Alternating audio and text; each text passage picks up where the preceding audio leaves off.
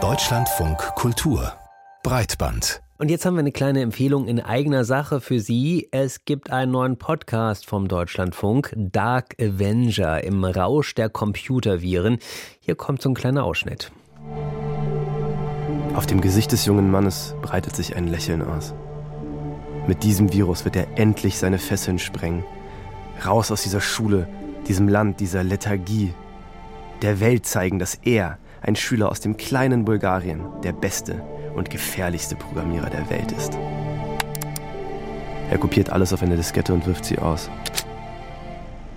Da liegt der Virus, unscheinbar in seinen Händen. Er schaut sich im Raum um. Es ist spät geworden. Wie viel Uhr weiß er nicht genau. Die anderen Schüler sind bereits dabei zu gehen. Hey, Milane, Rasamok, komm mal kurz. Ich habe hier eine neue gecrackte Version von Karateka. Läuft flüssiger als die, die wir bisher gespielt haben. Der Junge guckt ihn überrascht an, nimmt dann aber freudig die Diskette und geht zu den anderen. Damit ist es vollbracht. Patient 0 ist infiziert.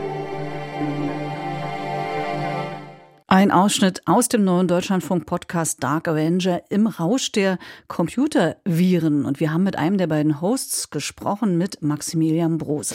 Und Dark Avenger, das war so ein Computervirenschreiber. Und deshalb wollten wir von Maximilian wissen, warum sich denn das Podcast-Team für ihn interessiert hat, was diesen Menschen so besonders macht. Naja, weil er tatsächlich Ende der 80er, Anfang der 90er wirklich die revolutionärsten Viren seiner Zeit geschrieben hat. Und die befallen Computer auf der ganzen Welt, zum Beispiel bei, in Banken, in Firmen, aber auch wohl im US-Pentagon.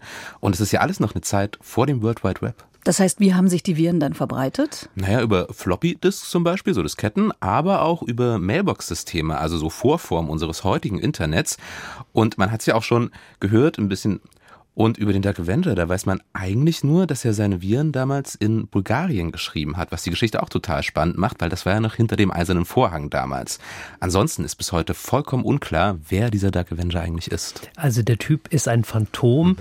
Wie seid ihr dem dann auf die Spur gekommen oder seid ihr dem auf die Spur gekommen? Ja, wir haben dazu ein Jahr recherchiert. Wir haben uns ganz, ganz tief in digitale Archive aus dieser Vorzeit des Internets gegraben und haben natürlich auch Leute aufgespürt, die damals nah an diesem Phantom dran waren. Also sowohl Freunde als auch Feinde.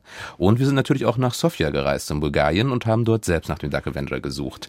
Aber das ist nur ein Teil der Geschichte, die wir im Podcast erzählen, denn um den Dark Avenger, da gibt es unglaublich viele Mythen, die wir in diesem Podcast wieder auferleben lassen. Wir haben ja gerade schon ein bisschen reingehört.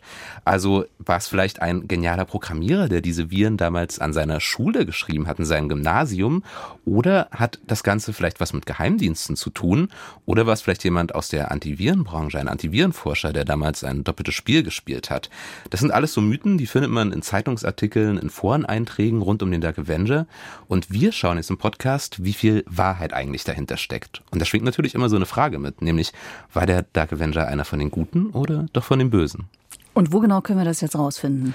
Die ersten vier Folgen, die gibt es in der DLF Audiothek App und überall da, wo es Podcasts gibt. Und nächsten Freitag kommen dann die letzten beiden Folgen raus. Dark Avenger im Rausch der Computerviren. Ein neuer Podcast aus dem Haus Deutschlandradio, den wir Ihnen empfehlen.